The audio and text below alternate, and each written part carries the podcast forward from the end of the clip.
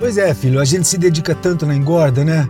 Mas na hora da venda pode pôr tudo a perder se vender na hora errada ou por um valor diferente do de mercado. É.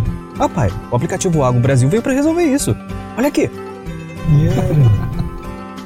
Aqui, pai, os pecuaristas registram seus negócios todos os dias e a gente tem informação verdadeira para poder negociar melhor. Legal. Informação de pecuarista para pecuarista. Isso, e assim todos se ajudam. Muito bom. Baixe agora o app Agro Brasil.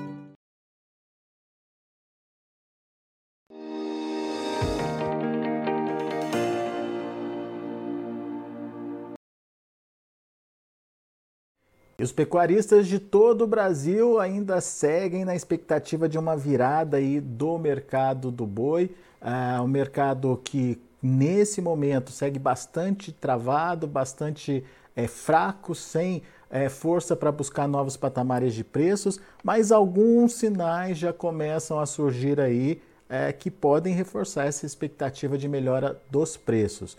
Vamos conversar agora com o Iago Travagini, lá da Agrifato. Está aqui o Iago com a gente. É, Iago, começo de mês, aquela expectativa de que a gente pudesse ver uma demanda interna mais é, consistente, é, aquela expectativa de, uma, é, de um enxugamento aí dos estoques de carne, principalmente.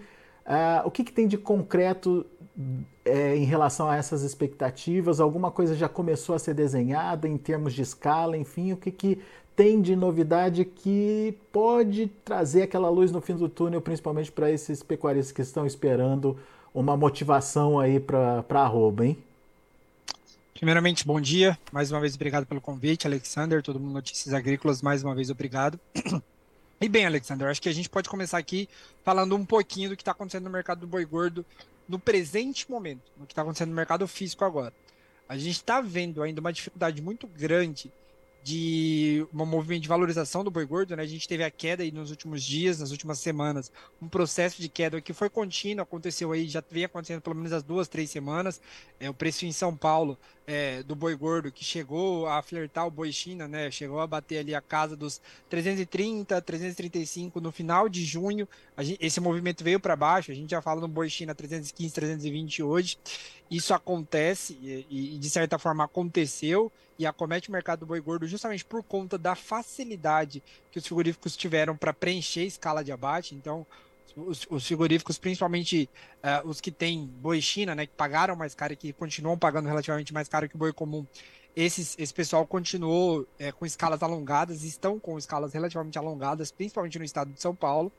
E a gente agora, depois de quase duas, três semanas de escala muito alongada, surpreendendo para cima, de quase o maior nível aí dos últimos três, quatro anos, na verdade, o maior nível dos últimos três, quatro anos, a gente começa a ver agora um possível alento para esse movimento, um sinal de que ao menos esse processo de queda pode ter sido pode ser interrompido, né? Pode ser ele tenha talvez chegado ao seu fundo, obviamente. Então a gente começa a ver umas, as escalas começando um processo de redução. Então essas escalas que na média Brasil bateram 12, 13 dias, agora já se fala e já se vê aí um cenário para 9, 10 dias, então há um processo de queda dessa escala de abate em todos os estados que a gente acompanha, há um processo de queda. No entanto, 10 dias de escala na média Brasil ainda é uma escala alongada. Então é por isso que a gente não pode falar ainda que o preço vai começar um rally de alta por conta dessa oferta que continua relativamente tranquila para os frigoríficos. Então os frigoríficos não estão é, preocupados em preencher com grande volume as suas escalas, o seu estoque, porque ele já está com um nível de escala bem preenchido, digamos assim. Então há uma oferta excedente e essa oferta está batendo no preço ainda. Há sinais de que pode ter sido interrompido esse movimento, mas a gente ainda não pode falar em uma, uma valorização nesse curtíssimo prazo. Esse, esse processo de redução de escalas está acontecendo em São Paulo também, Iago?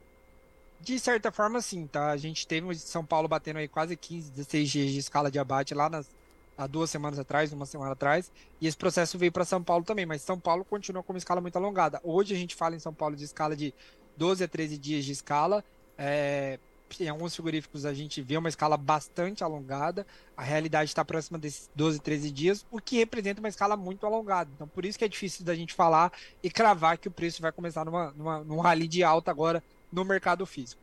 Isso dá tranquilidade para o frigorífico não sair correndo e não, não, pressionar um movimento de alta, e não iniciar um é. movimento de alta, né?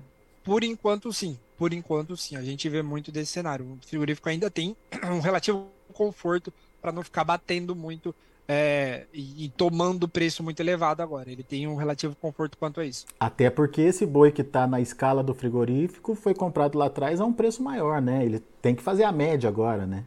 Exatamente. Então acontece muito disso também. O frigorífico comprou lá atrás com preço maior, então ele vai é, ele vai trabalhando justamente nessa margem aí, em deixar a escala um pouco mais alongada e trazendo o preço para baixo, comprar com preço menor e, e, e trabalhando em cima disso.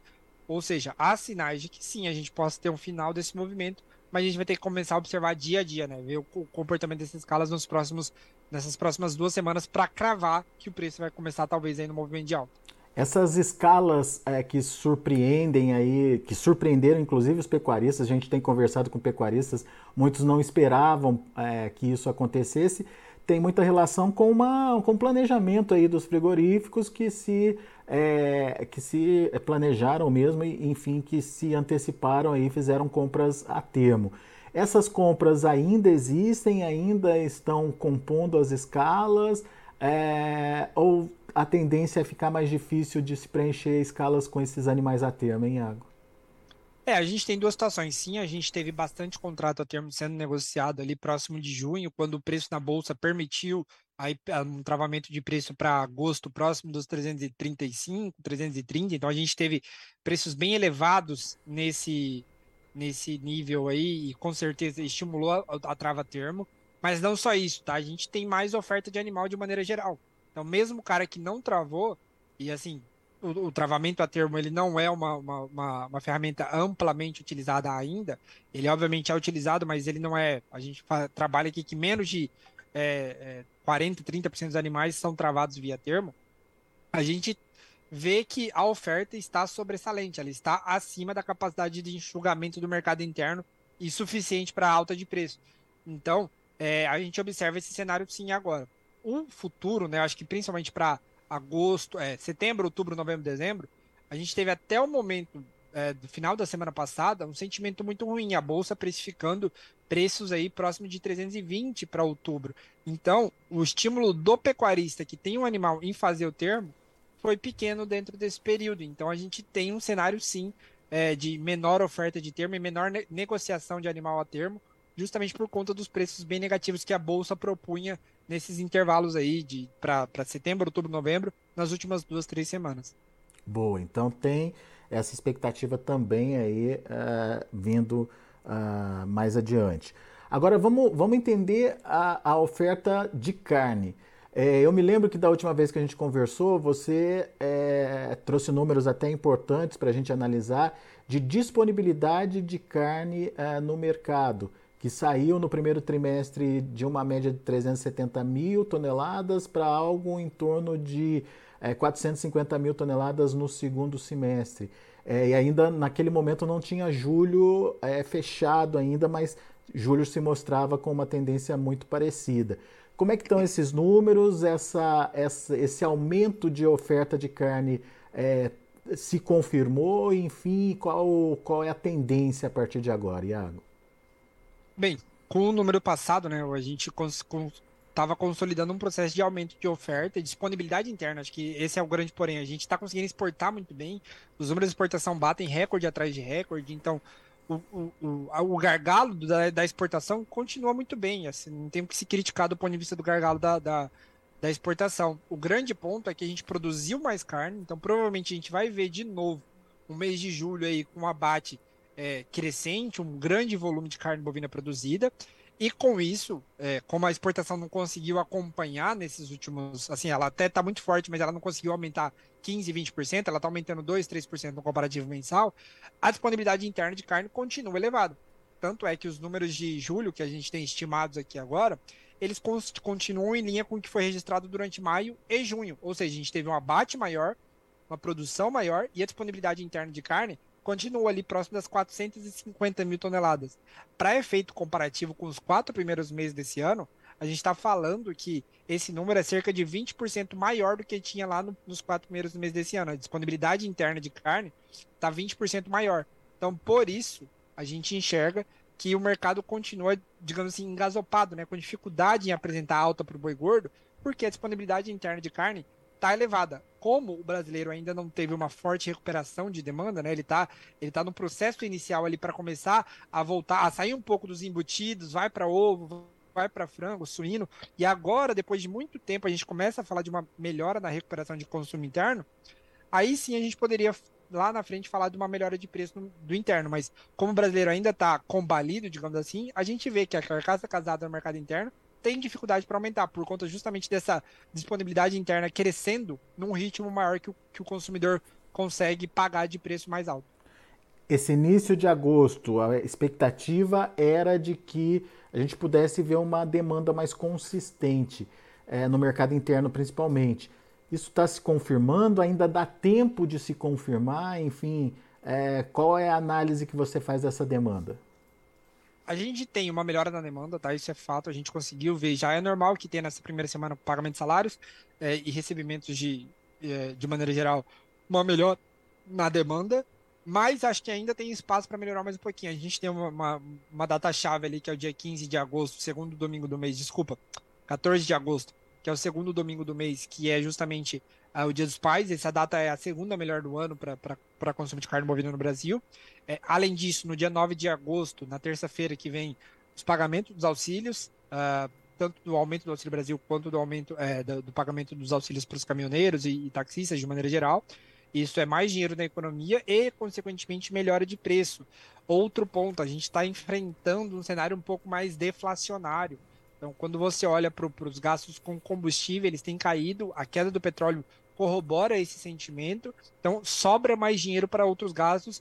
E, como eu disse na outra vez que a gente falou, é, é, quando você tem sair de um, de um patamar muito ruim de consumo de carne bovina, que bateu o menor nível aí de 15, 20 anos, sair disso para uma leve melhora já é um ponto positivo e reverbera. Eu acho que é um sinal, é um, um avanço fácil de acontecer.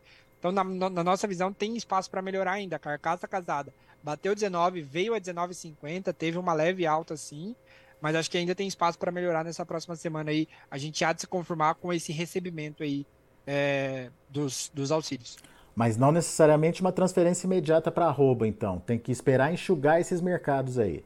Exato, isso não quer dizer isso que eu falo. Eu gosto muito de pontuar. É, não necessariamente boi, é, a movimentação do boi gordo é uma movimentação que acontece no varejo e elas são é, automaticamente sentidas, né? É, o boi e a carcaça até estão ligados, o atacado até está ligado com o preço do boi gordo, mas ser sentido no varejo é outro, é outro, é outro jogo, digamos assim. Então acho que ainda vai ter, a gente ainda vai ter que sentir, principalmente no quesito oferta. Muito Ou bem. no quesito enxugamento de estoque, tá? Que não é o que a gente tem visto ainda. O estoque ainda não está 100% enxugado. Então, é, é difícil falar em, em, alta de boi gordo nesse momento, justamente por conta desse estoque que não está sendo enxugado na velocidade com que ele está sendo reposto, que é boi gordo sendo abatido e o consumidor não está conseguindo enxugar esse estoque por conta do preço relativamente elevado.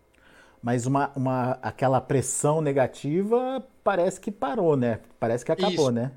É, por enquanto, olhando os sinais, parece que sim, tá? A gente há de se confirmar esse cenário, mas há uma perspectiva positiva por, conta do, do, da, da, redução das escalas de abate, é, da melhora de preço da carcaça que teve na última semana. Então, há um cenário que sim pode corroborar esse fim desse sentimento muito negativo. Boa, Iago. Muito bem, muito obrigado mais uma vez pela sua participação conosco aqui no Notícias Agrícolas. Volte sempre. Muito obrigado mais uma vez pelo convite é, e fico aí à disposição para a próxima, Alexander. Valeu, Iago. Abraço, amigo. Abraço.